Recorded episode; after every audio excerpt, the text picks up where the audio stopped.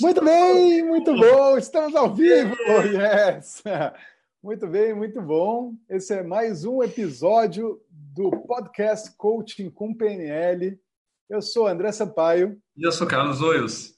E aqui a gente discute estratégias, técnicas, ferramentas para coaches, terapeutas, psicólogos que tratam, que ajudam pessoas e querem usar a PNL e o coaching, o casamento perfeito, para causar maior transformação, mais rápida e mais profunda nos seus coaches, nos seus pacientes, enfim, em quem for. Muito legal, Carlos. E qual é a nossa pauta de hoje? A pauta de hoje é falar sobre modelagem. Como é que funciona a modelagem? Para que, que serve? Como fazer? Como não fazer? Excelente. Formação canônica de programação neurolinguística. Modelagem é um negócio que é sensacional. Eu sou apaixonado por modelagem. Como é que funciona? Como é que funciona a modelagem, André? Antes da gente falar como funciona, deixa eu contextualizar a modelagem aqui. É, modelagem é a base da PNL, a metodologia que está por trás da programação neurolinguística. Né? Então, é, é, como começou a PNL? A PNL começou a partir da modelagem de grandes terapeutas. Né? então, vamos lá. Como é que, que é a modelagem? Modelagem nada mais é do que pegar descobrir o que está funcionando e tirar, extrair um modelo daquilo. Tão simples quanto isso. Né? Quer, quer saber como é que é? A gente faz modelagem naturalmente. No dia a dia, a gente faz. Uma criança, ela aprende como? Através da modelagem. Ela observa e vai lá e repete, replica o modelo. Não é assim? Sim, exatamente. Nós temos modelos. É... Como é que funciona a modelagem? Lembra da, na, na, época mais antiga que tinha as visitas, vinha visita em casa? Né? Hoje não tem mais, né? Mas eu lembro, eu lembro, eu lembro antigamente que tinha aquela coisa, tocava a campainha, você estava lá de pijamão no domingo em casa, né? Eu, a gente era criança, mas nossos pais lá tudo pijamão, de repente toca a campainha. Aí aparece lá aquele amigo que não vê há três anos, com a família inteira. Ei, viemos fazer uma visita, viemos passar o dia com você aqui. É mesmo? É, então, era assim. Aí você pegava e servia um bolo. Aí a visita falava assim: Olha que bolo delicioso, me dá a receita. E o que, que ele estava fazendo? Estava modelando o bolo. Estava modelando. O que, que é isso? Você fez algo que bem feito, né? Você tem uma estratégia de sucesso. Qualquer é a estratégia de fazer um bolo bem feito, um bolo gostoso. E aí outra pessoa fala assim: pô, eu também quero saber fazer um bolo gostoso desse, igual a esse. Então, me dá a receita. Isso é modelar. Isso é entender como você faz isso, qual é a sua estratégia, qual é o passo a passo para fazer esse bolo. Muito bem, né? Fazer bolo é fácil. E fazer outras coisas, como causar uma transformação no seu coach, como vender, como é, ter uma performance maior numa atividade física, como atletas de alta performance, como liderar a equipe, como ser mais criativo, para tudo isso existe estratégia também. Então, pode-se extrair os modelos. Né? Então, você chega lá e pergunta: e aí, como é que você faz isso? Aí você extrai o modelo. Basicamente, isso é modelagem. Né? Pegar o que está funcionando e replicar o modelo. Entender o modelo e replicar o modelo. Sensacional. Você falou um negócio interessante que a gente usa modelagem para aprender a fazer aquilo que a gente quer fazer. Mas uma aplicação que eu acho muito interessante e é você utilizar a modelagem para você saber qual é a sua estratégia, qual é a sua sequência de passos para aquilo que você não quer fazer mais. Porque muitas vezes a pessoa ela comete erros, ela tem hábitos, tem vícios, ela simplesmente não sabe o que, que ela faz internamente para ter aquele craving, aquela vontade. Uhum. Você pode modelar essa situação para você saber em que momento, qual é a sequência de passos que faz com que você tome uma atitude errada, ou faça alguma coisa, ou revide. Então, você pode usar a modelagem também nessa, nessa, nesse cenário para você desconstruir esse ambiente e corrigir o comportamento. Perfeito, perfeito. Isso é uma, é uma utilidade, principalmente no, dentro do processo de coaching, eu acho que é a maior utilidade da modelagem. Não só modelar o que está funcionando, mas desconstruir, fazer uma engenharia reversa do que não está funcionando. Olha, eu estou fazendo um negócio que não está funcionando. Então tá bom, deixa eu entender o que, que você está fazendo. Exatamente. onde que está falhando, né? em qual parte do processo está tá, tá quebrado. Por exemplo, a gente falou da outra vez da, do, do, do, pânico. Então, a estratégia para quebrar o pânico ou alguma coisa assim é. Então, tá bom. Então, qual é a estratégia? Então, eu preciso modelar a sua estratégia específica para ter pânico. Exatamente. Cada um tem uma, né? Cada um tem uma. A gente cada pode um... generalizar, mas cada um tem a sua estratégia particular de pânico. Isso. E à medida que você entende qual que é o passo a passo, a receita do bolo para ter pânico no final do, do processo, você pode chegar lá e meter o dedo no meio e falar assim: não, e se a gente mudar esse ingrediente aqui dessa estratégia? Exatamente. É como se fosse fazer bolo. Então eu faço um bolo assim, mas meu bolo sai horrível. Meu bolo sai solado, sai com gosto horrível. Tá bom. Então vamos entender. Peraí, peraí. Deixa eu entender como que você está fazendo o bolo. Ah, eu estou fazendo assim, assim, assado. Não, peraí, olha lá. Eu estou vendo que você não está pondo fermento. É mesmo? Precisa pôr fermento? Então, põe fermento agora aí, vê se vai mudar. Com certeza, você põe fermento, vai mudar. Sensacional. Você vai dizer, ah, não, então tá saindo bolo, mas eu não gosto desse bolo. Tá saindo bolo de banana, eu queria um bolo de abacaxi, bolo de canela, sei lá. Aí você olha e fala assim, bom, então tá bom, então tira a banana do ingrediente e põe em canela, com abacaxi. Então é, é entender a estratégia, entender a sequência, a gente consegue ir lá e, e atuar cirurgicamente, isso que é a graça da PNL, é poder atuar cirurgicamente na, na, no problema e causar o resultado. É, essa é a, a, ideia que eu tenho de modelagem, né? uma, uma das, das, das utilidades da modelagem dentro do processo de coaching. Legal. E como é que faz? Como é que faz? Então vamos lá, simplesmente entendendo, né? entendendo é, é, a estratégia. É, eu, eu, assim, uma coisa muito interessante que eu, eu, que eu sempre faço é entender. Todos nós somos, a gente parte do princípio dentro da PNL que todos nós temos todos os recursos que a gente precisa. A gente tem tudo aqui dentro, né? A gente pode agir eficazmente. Agora, por que, que a gente não faz isso? Por que, que a gente não, em determinadas áreas, a gente, puxa, brilha determinados setores da vida a gente manda muito bem, em outros a gente fracassa miseravelmente. O que, que acontece? Acontece que, provavelmente, nessa área que a gente manda muito bem, nós temos uma estratégia eficiente. Funciona. E na área que a gente não manda bem, a gente não tem uma estratégia eficiente. Ou melhor, a gente tem uma estratégia ineficiente. Ou uma estratégia muito eficiente para não produzir resultados, né? É aquela história quando o Tony Robbins fala que tipo assim, não, você, nossa, eu não, eu não sei como, como emagrecer, mas pensa, você aprendeu como engordar muito bem. Você tem 40 quilos a mais, aí você sabe o que você precisa fazer. Só que você só precisa mudar a estratégia.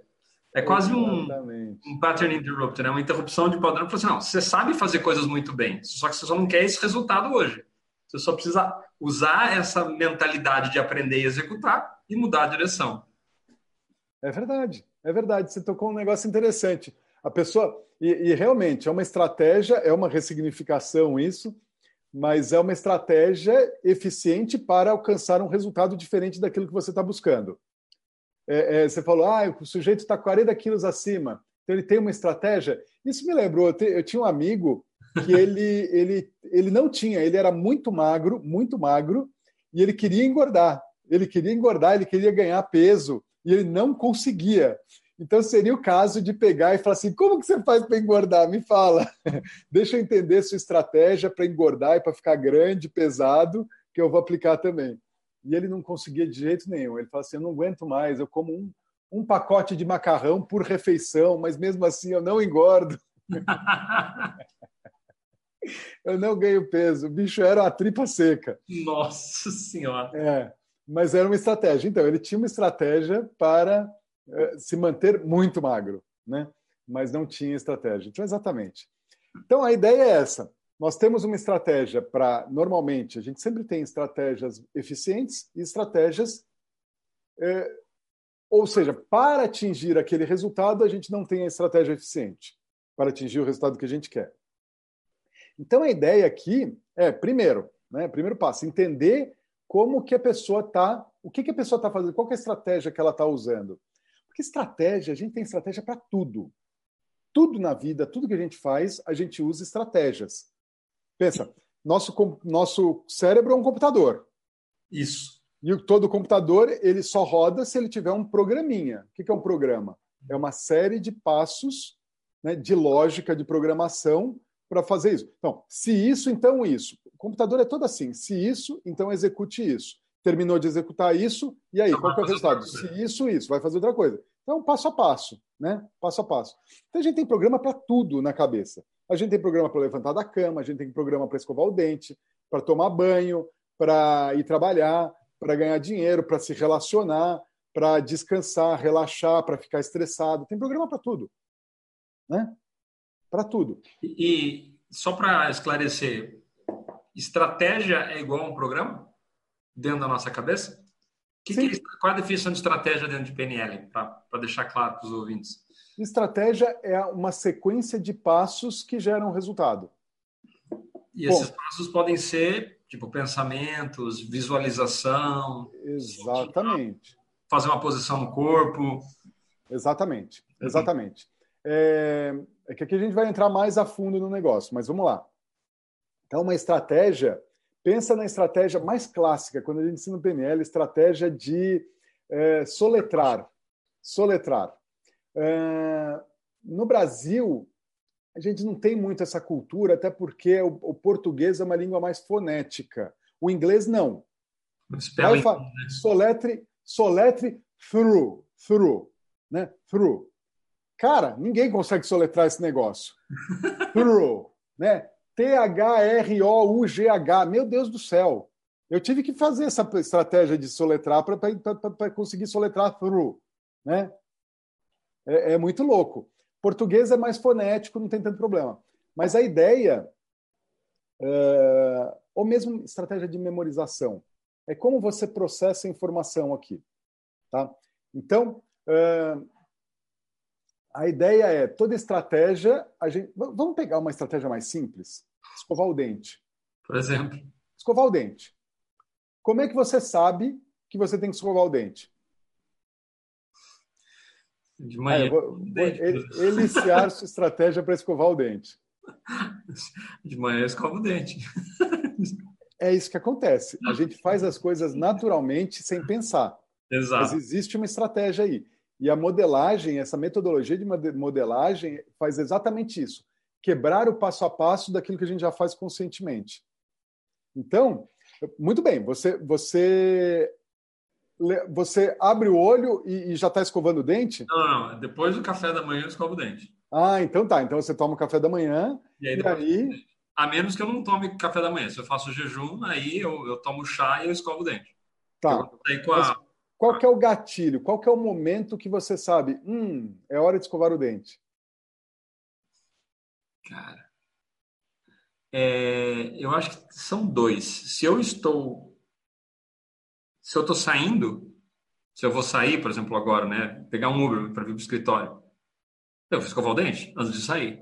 Tipo, eu não saio de casa sem escovar o dente, principalmente de uma refeição. Então, esse é um gatilho. Uhum, uhum. Mas se eu estou em casa, o gatilho eu sei que é outro, não é porque eu estou saindo, é eu terminei de comer, antes de começar a trabalhar, fazer qualquer outra coisa, eu vou lá e escovo o dente. Tá. Provavelmente você tem uma sensação do tipo, hum. Isso, essa sensação. Hum. Então existe um sinestésico interno, a, a sensação no meu corpo, Sim. que eu faço assim, hum, tô com a boca estranha aqui, eu acho que eu não escovei o dente. Aí tem a sensação, percebe? O primeiro passo da estratégia é a sensação. Eu ainda não escovei eu o dente. Eu acho que para mim não funciona assim. Não? Para mim, eu acho que não funciona. Eu sei que para algumas pessoas é a sensação. Agora que você está falando, eu estou tomando chá, eu falei, nossa, eu quero escovar o dente. Você está falando do é, Aí você vê a sensação do água do chá porque eu tomo sem açúcar, né, o chá. É. E agora eu tô ficando com vontade de escovar o dente, você tá falando, mas normalmente não é assim. Normalmente é, beleza, faço o café, ando café, eu tomo um banho frio, me troco, faço a barba, escovo o dente, saio. É, é, tá. Para sair, eu preciso ter escovado o dente. Tipo, não sair de casa sem escovar o dente. Ah, tá. Sendo assim. Entendi. Entendi. Então tem um, tem um checklist, tem uma coisa assim, eu vou sair de casa. Aí pula uma, uma imagem. É mais isso. É mais isso. Uma imagem ou um diálogo interno. E aí, já escovou o dente? Checklist. Eu, eu acho que é assim. Posso estar tá, Para você, para você. A sensação é. Nossa, mas preciso escovar o dente. Então, nesse então, caso, quando você vai sair, o gatilho é ou uma imagem do tipo já escovei o dente, ou uma pergunta, um diálogo interno que fale: Ó, oh, já escovou o dente? Ou preciso escovar o dente. Isso aí. A voz que vem fala assim: não, preciso escovar o dente. Beleza, é isso aí. Então, pronto, tá vendo? Então, a, o teu gatilho, o primeiro passo da tua estratégia de escovar o dente é uma voz que te fala: eu preciso escovar o dente. Exatamente. No seu caso. É, é essa é a sensação que eu tenho. A sua essa, estratégia. A minha estratégia voz... é sentir a boca e falar assim: eu preciso escovar o dente. Para mim, essa é a minha estratégia. Até porque eu trabalho em casa, eu não tenho esse gatilho de sair de casa. Então, é, é a coisa do eu preciso escovar o dente. Não, mas é interessante você estar tá falando, porque quando eu trabalho de casa, ou nos finais de semana, obviamente eu escovo o dente de manhã. É a mesma voz interna. Não, você não escovou o dente, vai escovar o dente. É alguma coisa interna que faz acontecer. Eu estou buscando. Porque, assim, quando eu saio de casa, eu vou escovar o dente antes de sair de casa. Então, essa voz parece que tem uma. Ela antecede o sair de casa. Eu vou ter que fazer uma barba, coloquei já no cabelo, tomei banho, tem que fazer. E não necessariamente eu faço uma determinada ordem, eu, eu faço isso. Uhum. Agora, quando eu fico em casa, o gatilho é, nossa, não escovou o dente, vai lá à escola. Aí eu não sei o que, o que, que ele antecede isso. É, não, agora você vai começar o resto da manhã, agora você vai, você vai trabalhar, agora você vai passear, você tem que escovar o dente. É, a minha percepção, a minha estratégia é um diálogo interno que antecede algo. Tipo, você não pode fazer algo, você não pode começar o resto da manhã se você não tiver escovado o dente. Uhum. Tá. Mas é diferente depois do almoço. Depois do almoço, tá. você escova o dente. É Só outro. Tá. Antes de dormir, tá. você escova o dente. São Sim. estratégias diferentes. Nossa, acho que eu tenho algum problema aqui, André. Não, não mas a ideia aqui, a ideia aqui, tá, tá legal isso para a gente exemplificar. Para que como é que. Tá, e aí? Qual é o aspecto prático disso? Isso. Então, identificamos que você tem a sua estratégia para escovar o dente começa com um gatilho que é um auditivo interno. Isso auditivo interno. Existe uma voz dentro de mim que me fala, vai escovar o dente. Está na hora de escovar o dente. Isso. Alguma coisa dentro de você fala, ó, oh, o ambiente, ou é depois do almoço, ou eu vou dormir, ou eu vou sair. Isso. Alguma coisa dispara uma voz, e esse alguma coisa pode ser qualquer coisa que está fora. Então, não sei, né? Então, existe um estímulo externo que dispara uma voz, e essa voz fala, vai escovar o dente. E aí você vai executar o passo a passo de escovar o dente. É isso aí. Muito bem eu não quero mexer na tua estratégia que está funcionando. Beleza. Mas se eu quiser, se fosse uma estratégia ineficiente, eu poderia falar assim: opa, então, se o gatilho é essa voz interna, vamos alterar essa voz. Vamos modificar essa voz. Talvez, se fosse alguma coisa, uma voz que me, fa... me coloca para baixo. Pensa, tem gente que, ah, qualquer coisa que acontece, ah, mas você é um idiota mesmo, né? Você é uma besta mesmo, falando para si mesmo. Nossa Senhora. Você é. O que você pensa que você é? Nossa, mas é muito besta mesmo. Não é? é, é tem muita gente, eu acho que a maioria das pessoas tem um diálogo interno negativo. Tem. Uma autoimagem. E isso vai fazendo o quê? Vai só colocando para baixo. Sim. É aquela vozinha que te põe para baixo, que te coloca, te mina a tua confiança tal. Então, esse seria o ponto de falar assim: opa, peraí, quando essa voz aparecer, vamos trabalhar com essa voz. E aí modifica essa voz. Então, esse é o caso de mudar a estratégia. Né? mudar a estratégia. E, e, mas eu dei o exemplo do, do, do dente, por quê? Então você identificou que você tem um auditivo interno que dispara o gatilho de vou escovar o dente. Aí você vai. Aí você faz o movimento, você faz, e conforme você está escovando o dente, você olha, escovei aqui, já acabou? Não, tem que escovar aqui. Escovei aqui, já acabou? Não, tem que escovar aqui na frente. Escovei, já acabou? Não, agora tem que ir embaixo. Então, a todo momento, você está se perguntando, você está checando. Já acabei? Já acabei, já acabei. Até que em um determinado momento você faz a verificação, fala assim, não, tá tudo, já escovei todos os dentes. Tá beleza. Agora próximo saída, próximo passo. Próximo passo é, é fazer o bochecho, pronto, acabou e aí acabou o dente. Acabou a estratégia do dente. Mas cada um tem uma estratégia. Sempre, para tudo. Para tudo. Você vê que a gente passou aqui uns 20, 10 minutos falando de, da estratégia de escovar o dente. Cara, eu acho que eu nunca mais vou escovar o dente do mesmo jeito. Agora estou pensando nessas etapas todas. Mas é engraçado o automatismo, porque é, é mais ou menos isso mesmo que acontece. Para é. tudo, para trocar de roupa, como é que você acorda de manhã, como é que você sai. Exatamente. Como é que você entra no carro, como é que você senta na mesa para comer, tudo. Como que a gente sai da cama. A gente tem uma estratégia para sair da cama É uma estratégia de motivação para sair da cama. A gente precisa se motivar. Legal. Alguns têm uma estratégia mais uh, uh, agradável, do tipo, acordou, já começa a pensar em tudo que vai fazer no dia, que vai ser legal e ter imagens positivas e pensamentos positivos, tem um diálogo interno positivo e salta da cama. Outros acordam, falam: "Ah, não, mais um pouquinho, vai". Aí dá um tapa no despertador. Aí o despertador toca, ah, não, se sente mal, e aí vai. Aí na quarta vez que o despertador toca, aí ele se sente muito mal, porque aí ele começa a fazer imagens do chefe, do, do, emprego que ele vai perder, junto com as imagens do, de tudo que vai ser de catastrófico se ele não sair da cama, né? Aí junta com a sensação de querer ir no banheiro, que ele está muito apertado. Aí sim ele está realmente motivado para levantar da cama. Duas estratégias completamente opostas, que vão definir o dia. Mas são estratégias de e motivação. Aí, no processo de modelagem, a gente precisa desconstruir, trazer a consciência da pessoa Isso. essa estratégia, para que a pessoa tome consciência da estratégia. E quando a gente quer pegar essa estratégia, por exemplo, de um modelo, de uma pessoa que é uma, uma pessoa que faz uma apresentação em público muito bem, como é que você modela uma pessoa dessa? Você não tem acesso à cabeça dessa pessoa, né? Às vezes tem. É possível ter. Né? Mas Sim. é possível não ter. Suponha que a pessoa já morreu, por exemplo. Suponha que eu quero modelar uma pessoa que eu tenho vídeos e já morreu. Como é que eu modelaria uma pessoa dessa? Então, nesse caso, o, o, o, aqui existe uma, uma, uma discordância dentro da PNL. Nossa, legal. Polêmicas. Polêmica. Vamos o lá. John Grinder, o John Grinder fala que não dá. Não dá para modelar alguém que já morreu. Não dá. Agora, o meu grande modelo de PNL, apesar de honrar o Grinder, o Bandler, o Puselic, né? É, o meu grande modelo de PNL é o Robert Diltz. É ele era, ele era aluno, ele começou lá junto, mas ele era aluno. Ele não criou, mas ele co-criou, né? Ele estava lá no comecinho, nos primeiros encontros da PNL, ele estava lá. Ele era aluno do Grinder na faculdade. E ele fez um processo, um não, ele fez vários processos de modelagem de pessoas mortas. Inclusive, até separei alguns livros aqui, ó, você nem sabia, né? Olha aqui. A Estratégia da Genialidade. É uma série. Que massa. Ele modelou Albert Einstein. E uma curiosidade aqui. O Einstein morreu num dia em um determinado hospital. Não sei qual foi o hospital. Mas no dia que o Einstein morreu, dentro daquele hospital, no mesmo hospital nascia Robert Diltz. No mesmo dia, no mesmo hospital, que o Einstein morreu, nasceu o Diltz. Como é que o Diltz modelou o Einstein?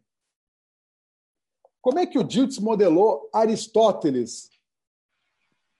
Walt Disney já tinha morrido também. Mozart também já tinha morrido. E o melhor de todos, o que eu mais gosto. Olha isso aqui. Sherlock Holmes.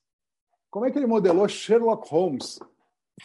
Personagem fictício. Fazendo uma coisa muito legal da PNL, que é entrando em segunda posição. Segunda posição perceptiva. Então a gente tende a olhar o mundo, a enxergar o mundo sempre a partir, predominantemente a partir da nossa perspectiva, a partir dos nossos olhos. Né? Então, eu estou olhando o mundo e, ah, se eu estou vendo, é, deve ser assim, porque eu estou vendo com meus olhos.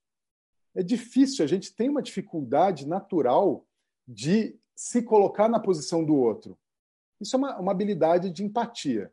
Sim. Eu me coloco na posição do outro, eu sinto o que a outra pessoa está sentindo e aí eu consigo compreender melhor a outra pessoa. Uma coisa muito curiosa, Carlos, é que crianças até, se não me engano, quatro anos de idade são incapazes de ter empatia. Incapaz. Caramba! É. Se eu colocar um dado, manja um dado? eu coloco um dado, né? Tem seis numerinhos. Aí eu mostro e falo assim, ó, tá vendo esse aqui? Esse é o seis. Aí eu viro o dado. Tá vendo esse outro, essa outra parte aqui? Isso aqui tá um. Então vai lá. Esse aqui é seis, esse aqui é um. Tá vendo? Você tá vendo um. Agora eu vou virar. Esse aqui é seis. O que, que você tá vendo? Seis. E o que, que eu estou vendo? Seis.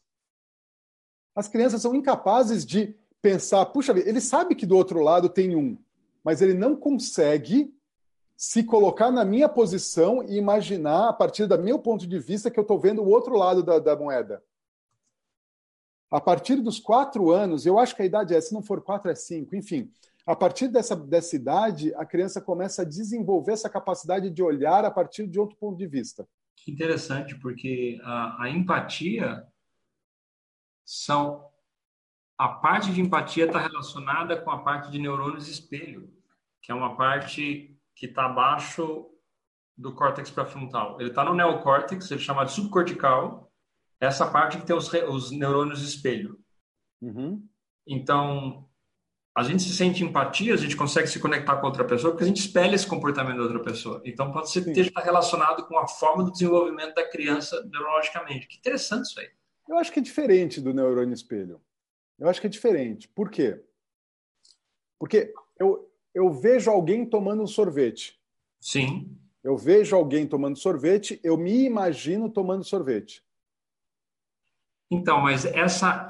E aí essa... eu começo a sentir o gosto do sorvete. Mas você presta atenção ao nível de sofisticação que você está fazendo isso. Você está se imaginando, você está se uhum. colocando no lugar da outra pessoa. Uhum. E isso é uma empatia. Sim. E para você fazer isso, você precisa imitar, você precisa, você precisa, se colocar no outro lugar, se ver na posição da outra pessoa. Isso é justamente empatia, se colocar no lugar da outra pessoa. E aí você tem uma série de decorrências fisiológicas, emocionais, conexões neurais, porque você se coloca no lugar da outra pessoa.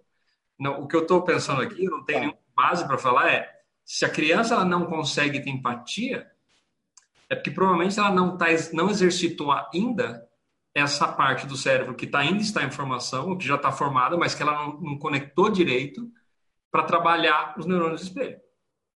É, eu acho que é algo aqui contigo. Eu acho que a questão aqui é, é sim, tem, existem os neurônios espelhos e, uhum. e, assim, a partir do momento que a, criança vê ou a gente vê alguma, alguém fazendo alguma coisa, a gente espelha e faz a mesma coisa que o data está fazendo. É uma coisa mais mecânica. O neurônio com espelho é um negócio mais mecânico, né? Sim. Você vê a pessoa fazendo, você se imagina fazendo, ou mentalmente você faz a mesma coisa. Certo. É isso. Você, a pessoa deu uma topada, é, é, quebrou a perna, você fala, ai, você sente. Sim. É isso. Isso é o neurônio espelho. A pessoa foi lá e caiu e bateu a cabeça, e fala, ai, doeu aqui. É isso. Agora, o, o que eu estou falando, ele envolve um nível de abstração maior. Eu preciso abstrair e imaginar o que essa pessoa pode estar imaginando, o que essa pessoa pode estar pensando. Sim. Eu acho que a questão, a diferença está no nível de abstração. Eu preciso abstrair e imaginar o que, será que você está vendo agora. Sim. É... Para mim é uma composição em cima, em cima de você poder se colocar no lugar do outro. Porque assim, é, uhum. é que nem a visão. Eu posso ver e posso focar em determinadas áreas e não focar. Né? A criança, ela vê, ela imita a gente. Ela imita a gente de uma forma... É, a gente imita totalmente outra pessoa. Então, essa parte do cérebro que está ativado pelo neurônio espelho nos permite criar essa, essa, essa, essa, reflexão da pessoa. Mas no nível mais profundo, é que nem se você visse a paisagem, depois você quer focar, você precisa exercitar isso de maneira mais profunda e se conectar nas emoções do outro para você sentir o que essa pessoa está sentindo. Uhum. Ah, cara, tem doido isso aí. Eu vou dar uma estudada nesse negócio aí. Você abriu uma outra caixa de Pandora aqui para mim. É. Mas muito bem, a ideia é essa. Enfim, a gente tem essa capacidade, apesar de ser difícil, talvez algumas pessoas têm que ter, têm que desenvolver mais isso, né? Mas a gente tem essa capacidade de se colocar na posição do outro e olhar o mundo, enxergar o mundo a partir da perspectiva do outro. A gente não faz muito isso, mas é, é, é muito bacana. E como que a gente faz isso? Para conseguir. Bom, o sujeito já morreu. Ou então eu quero modelar o, o eu quero modelar o D-Rock. Pronto, tô, tô, tô malhando e o meu modelo de, de malhação agora é o D-Rock, né, aquele ator. Então, eu não tenho contato com ele, não posso ligar, e Rock, e aí? Como é que faz aqui? O que, que você acha disso? Não dá. Então, eu tenho que me imaginar sendo ele e aí imaginar como eu faria no lugar dele, como ele faria no meu lugar agora. Perfeito. Aí eu começo a modelar. E para fazer isso, né, para ser uma modelagem completa, mais, mais, mais profunda, a gente tem que pensar nos níveis neurológicos.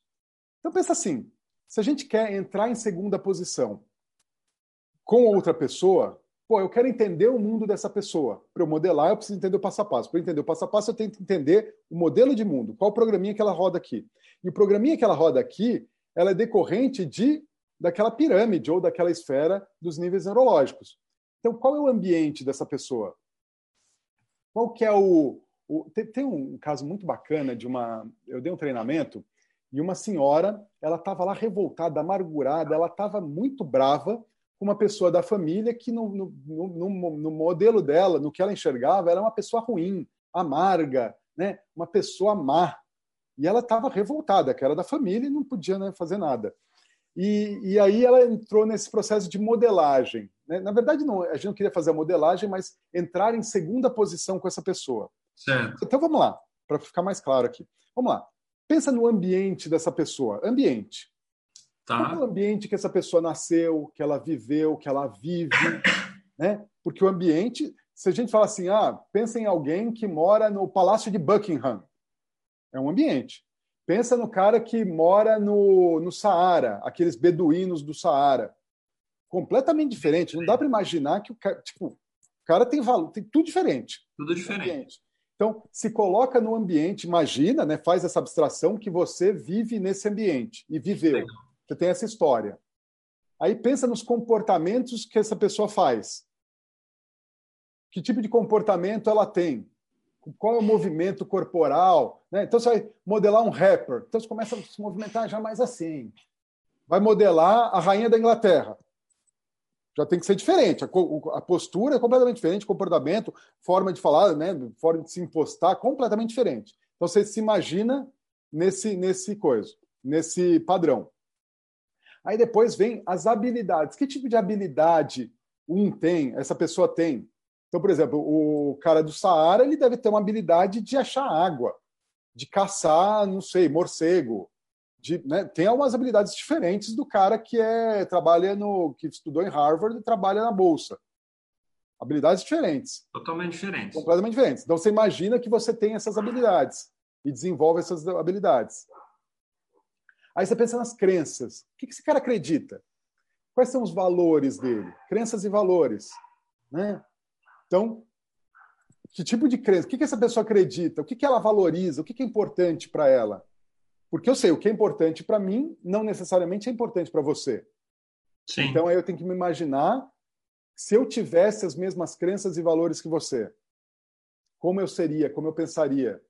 Aí, como eu me vejo? Minha identidade? Como eu me vejo? Qual a minha percepção de mim mesmo? E por fim, qual que é a minha visão? Minha visão de propósito, minha missão. Sistema. Né? Enxergando dentro do sistema. Qual que é meu papel aqui dentro desse sistema grande? Legal. Beleza. Aí eu consegui entender o modelo de mundo da pessoa e eu consigo entrar nesse modelo de mundo. A partir daí, a gente consegue estando em segunda posição, né, entrando na pele da outra pessoa, literalmente, literalmente não, mas é, é uma abstração. Figurativamente. Figurativamente, mas aí eu consigo pensar como essa pessoa pensa. E aí eu vou fazer o processo de modelagem, eu vou me modelar sendo a outra pessoa. Então tá, se eu fosse a outra pessoa, mas aí não é, não faço pergunta, eu, se eu fosse, é eu sou. Eu sou, eu assumo que eu sou a pessoa. Colapso a identidade como outra pessoa. Isso. Eu assumo que eu sou a outra pessoa e aí eu começo a fazer o trabalho todo, o processo todo de, de modelagem. E o Diltz fez isso. O Diltz fez isso. Né? Sensacional. Ele, ele, foi assim que ele modelou. E aí ele vai descobrindo o passo a passo. E como é que ele vai descobrindo o passo a passo? Exatamente aquilo que a gente fez aqui para entender o teu processo de modelar a escovação de dente. Tá. Deixa eu só dar uma suavizada aqui para ver se ficou claro, porque é bem denso isso aqui. Então, primeiro sim, você entender sim. níveis neurológicos. Se a pessoa está ouvindo, assistindo aqui, assista o replay do podcast em que a gente falou sobre níveis neurológicos. Você precisa entender níveis neurológicos. Hoje a gente falou bastante sobre estratégia. Então, você precisa entender o que é essa estratégia. A gente fez o, a desconstrução do escovando o dente, ou o que me motiva para escovar o dente. Perfeito. E aí, o que você faz, você escolhe uma pessoa que você quer modelar, se coloca no lugar dessa pessoa, ponto referencial, segunda posição, né? Como se eu fosse a pessoa, eu sou essa pessoa. E aí eu construo de baixo para cima, eu construo, eu estou no ambiente dessa pessoa, eu vejo como ela se comporta, as competências que ela tem, no que ela acredita, quais são os valores importantes. Eu sou aquela pessoa de identidade, minha conexão com o sistema maior, o que, que essa pessoa vê. E aí eu faço, eu vou mapeando essas estratégias em cada um desses níveis para ver o que está acontecendo.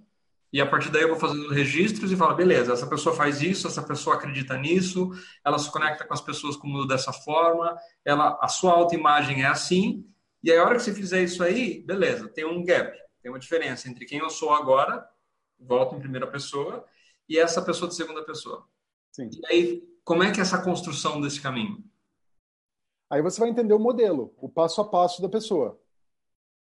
E aí você extrai a estratégia. Tá. É isso. Imagina, o, o Disney, o Disney.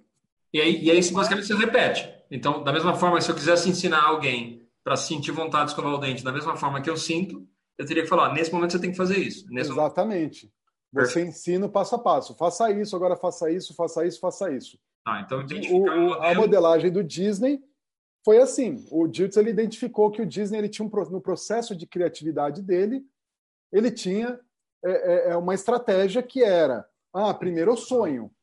Eu tenho um sonhador. Aí no sonhador, pô, viaja, né? Não tem limite, sonha, tem aquela imagem, tudo, não tem limite. Sim. Aí depois que sai do sonhador, ele entra no realista.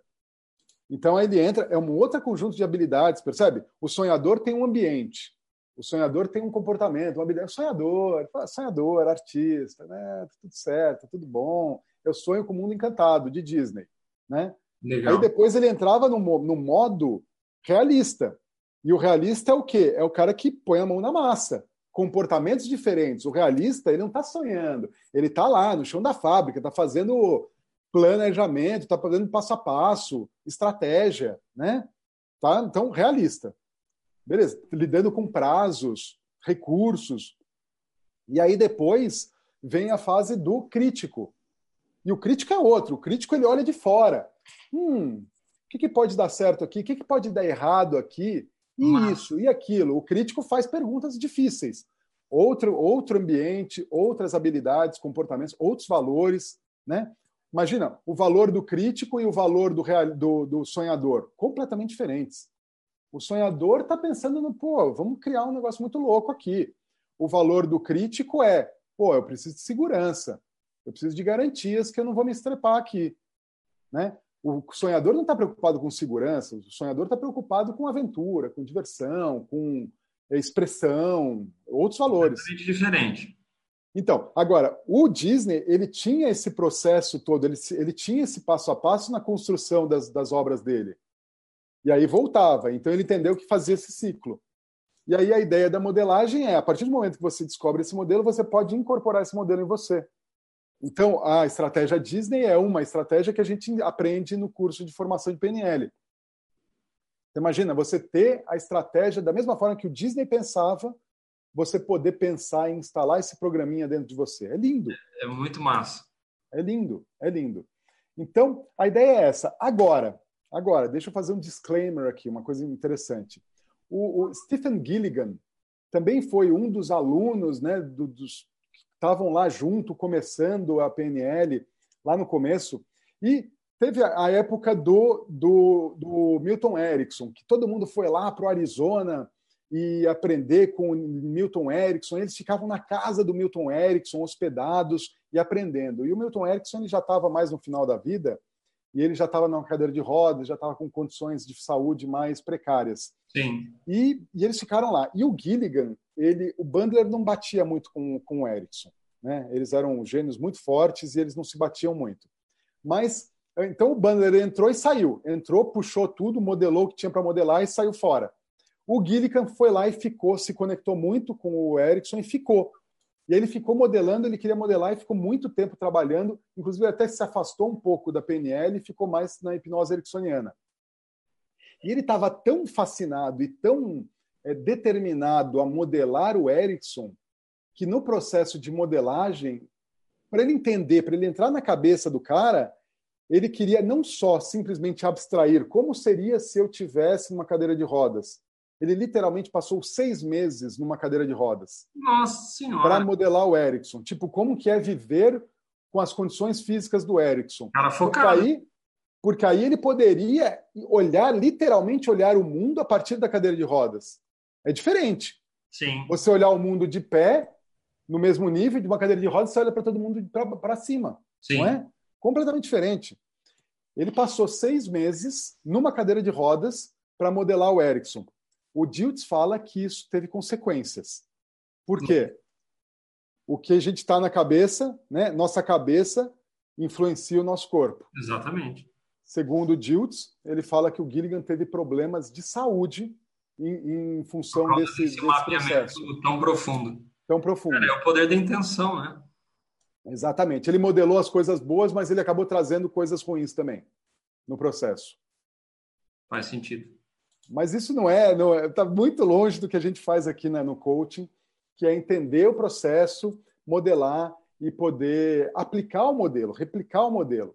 Eu tenho outro livro aqui bacana que eu quis trazer. Olha só, esse aqui é um dos processos, um dos trabalhos mais novos do Diltz, que é uh, Next Generation Entrepreneurs, né? o, o fator, modelagem dos fatores de sucesso. Que massa! Ele está modelando os maiores empresários da atualidade.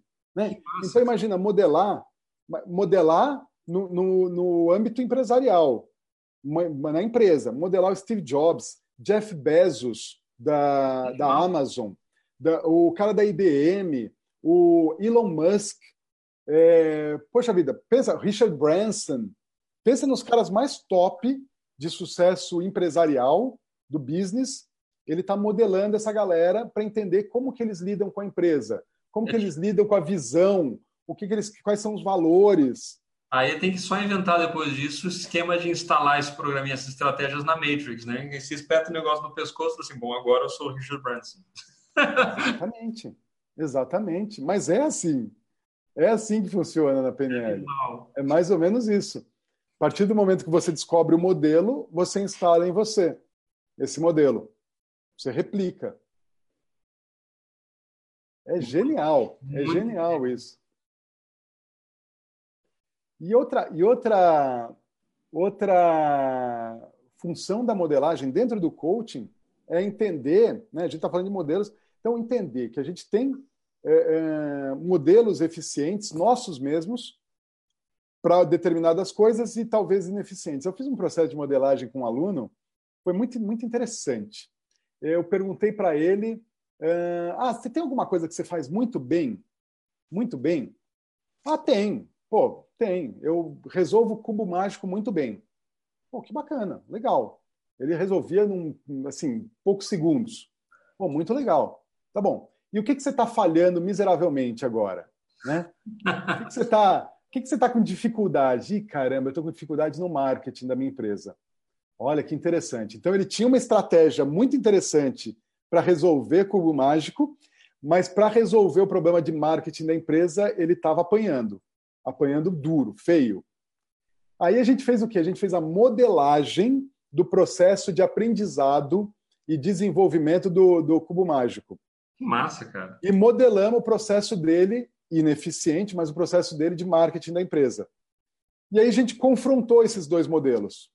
Ora, e foi muito interessante, porque é, é, era nítido que, para aprender o cubo mágico, quando ele topava numa. numa num, batia num platô, tipo, putz, eu não consigo mais, ele tinha um processo de automotivação para buscar outras alternativas e fazer novas tentativas, sabendo que toda vez que ele instalava uma nova abordagem, o tempo de, a performance dele caía, diminuía, né, o tempo, né, atrapalhava, era pior.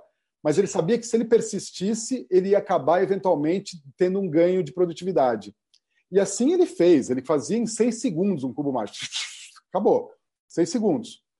E no coiso, ele falava assim: ele tentava, e aí, não estou conseguindo. Não, tenta mais disso. Ele era cabeçudo. Ele não ficava nessa, pô, não estou conseguindo, eu vou buscar uma outra. Uma estratégia diferente, né? Não buscava. Ele ficava sempre tentando a mesma coisa e frustrado, e aí quando fica frustrado, chuta o balde. E, né? Percebe? Então, só de, dele mesmo, ele não precisou modelar ninguém. Ele modelou o processo dele mesmo. Então, A partir do momento que ele fala assim, pô, eu posso usar essa estratégia para resolver o cubo mágico no marketing da minha empresa. É a minha estratégia, já funciona para mim. É uma automodelagem. É, isso é muito poderoso. Um desafio para os nossos ouvintes aí. Em que área da sua vida ou algo que você faz que é extremamente bom, bem, você faz muito bem feito, você é top, tem alta performance, e uma área em que você não está onde você gostaria de estar. Faça esse mapeamento aí que o André descreveu, faça esse processo e leva para sua outra área. E compartilha com a gente os resultados que você tem nessa mudança, porque isso é muito poderoso, muito poderoso. E é simples. É simples. É simples, é simples de fato. Muito, muito bacana.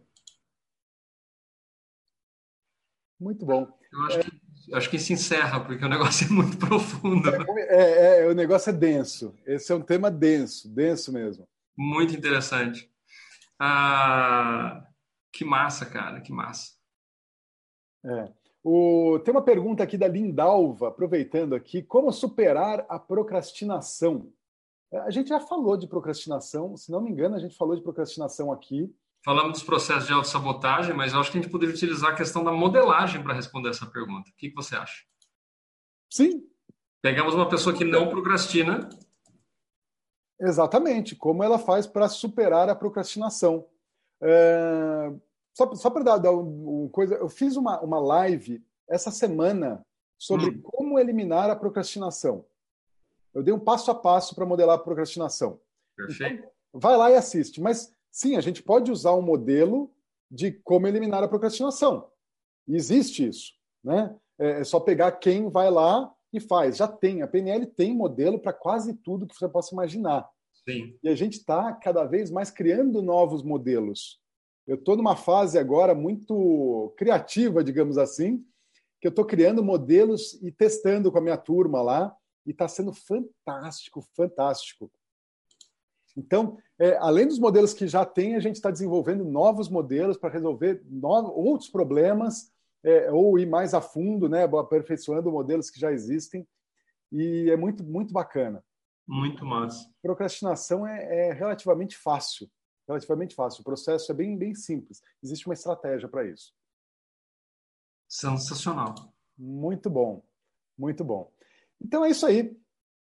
Ficamos aqui com modelagem, o tema fera, feríssima, e é a base da programação neurolinguística e faz toda a diferença dentro do processo de coaching.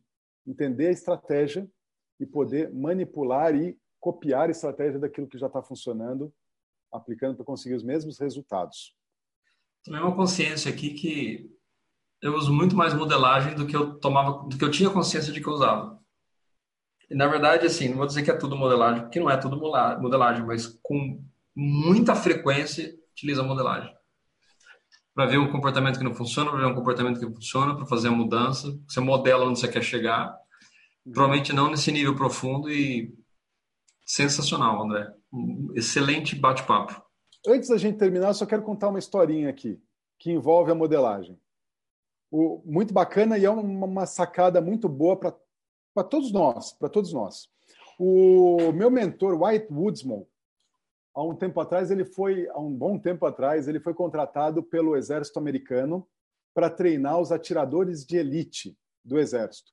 E o exército ele tinha um treinamento, se não me engano, de 15 dias para treinar a galera, tiros de longa distância, pensa no sniper, né? Tiros de, sei lá, 2 quilômetros, 1, 2 quilômetros. E era um treinamento de 15 dias e no final do treinamento, só 70% das pessoas se graduavam. 70% das pessoas conseguiam chegar lá. Muito bem. Então ele foi e fez a modelagem. Ele foi com uma nova abordagem e ele entendeu como que funciona. Eu não sei bem se ele modelou os caras que já eram bons, o processo de aprendizagem, porque a gente está pensando em, ora, é, o processo, a gente quer modelar a, o processo de adquirir a habilidade. Sim. Então, eu não sei se ele modelou os atiradores de elite ou se ele modelou crianças, o processo de aprendizagem de crianças. Mas eu sei que, olha só, pensa numa criança. Você pega, olha, criança, vem cá, eu vou te ensinar uma coisa, vou te ensinar matemática. Resolve essa equação. Meu Deus! A criança vai olhar aqui e vai falar assim: Meu Deus do céu, por onde eu começo? É. Para aprender matemática, você tem que aprender o passo a passo, a base. Primeiro começa a contar. Um, dois, três, quatro, cinco, seis, sete. Depois você começa, né? A muda, aí vai, do, do passo a passo. Aí, então, é de, pequen, de pequenos incrementos, à medida que você vai aumentando a dificuldade. Você não vai já com a dificuldade punk. E o exército ele fazia isso, né? Vai lá, põe lá o, o coisa a um quilômetro e atira. Pô, foi ruim, nem acertei o alvo. Tá bom, então faz o ajuste. Agora atira, né? Naquele processo de tentativa e erro para ir ajustando. Tradicional. 15 dias, 70% de aprovação. O que, que ele fez? Ele chegou lá e falou assim: ó, vamos fazer diferente. Em vez de colocar o alvo a um quilômetro, vamos colocar o alvo a 200 metros. Agora vai lá, atira. Quem que não acerta 200 metros? Né? Imagina que o, a, a, a pontaria, a mira, o cara já tem um pré-treinamento ele está treinando para 200 metros, ficou fácil, muito fácil. Aí, tipo, todo mundo vai lá 100% de acerto. Ah, beleza, aumenta a confiança e o sujeito mandou bem. Vai para prova. Próximo, próxima fase. De 200, agora vamos para 300 metros. E aí? Pô, beleza, também está fácil. Né? Talvez à medida que vai aumentando 300, 400, 500, à medida que vai aumentando, ele vai fazendo ajustes, mas sempre ajustes muito finos, não é que você vai atirar e você não sabe nem para onde foi a bala, não acertou nem o alvo, né? Foi longe. Então você vai fazendo ajustes muito finos e aí ele foi indo, 200 metros, 300, 400, 500, 600, até chegar no 1 quilômetro. Que massa, cara. Moral da história. Em vez de 15 dias com 70% de aprovação, ele terminou o processo em 7 dias com 100% de, de aprovação. Uau! De aproveitamento porque simplesmente ele modelou o que funciona no processo de aprendizagem e foi construindo isso e aplicou lá e foi um baita sucesso. Por quê? Então, isso é uma sacada para a gente. Em vez da gente querer já pegar o desafio é, é, é, nível hard, pega um desafio básico e vai crescendo em cima disso. Você vai chegar lá mais rápido. Você vai chegar no hard, mas você vai chegar e quando chegar, você vai passar por ele ao invés de ficar lá batendo no hard, batendo, batendo, batendo, batendo. Sensacional, cara. Você vai desenvolvendo isso. É isso aí. Muito bacana. Show de bola. Muito bom. Fechamos aqui com modelagem, modelagem no processo de coaching. Carlos, últimas considerações?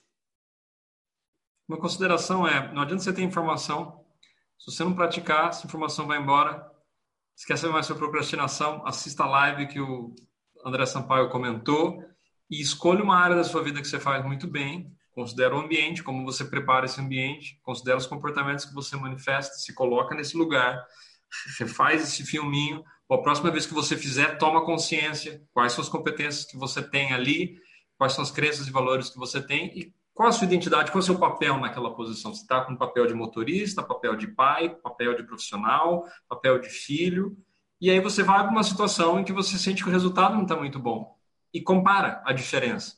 Quais são as estratégias que você faz? O que, que passa na sua cabeça quando você faz com resultados satisfatórios, positivos? E o que, que passa na cabeça? Talvez seja a forma que você se vê, talvez a forma que você interage com as outras pessoas, talvez seja a linguagem que você fala para dentro de você, os, as imagens que você cria dentro, da sua, dentro da, da, sua cabeça, as sensações que você tem. Mas pratica, coloque isso em prática assim possível, porque aí você vai ter um, uma, uma percepção e aí é onde você realmente vai aprender. A gente aprende quando a gente faz, muito mais do que quando a gente ouve, senão esse negócio vira legal e não pode ser só legal. Você tem que transformar isso em realidade e aí você vai ter mais resultados. Essas são minhas últimas considerações. É isso aí, é isso aí, pessoal. Muito obrigado, Carlos. Obrigado. Obrigado para você que está assistindo a gente. Show de bola. E a gente volta na semana que vem para mais uma live coaching com PNL. Valeu, pessoal. Abraço. Valeu. Valeu, Carlos. Tchau, tchau. Gratidão, André.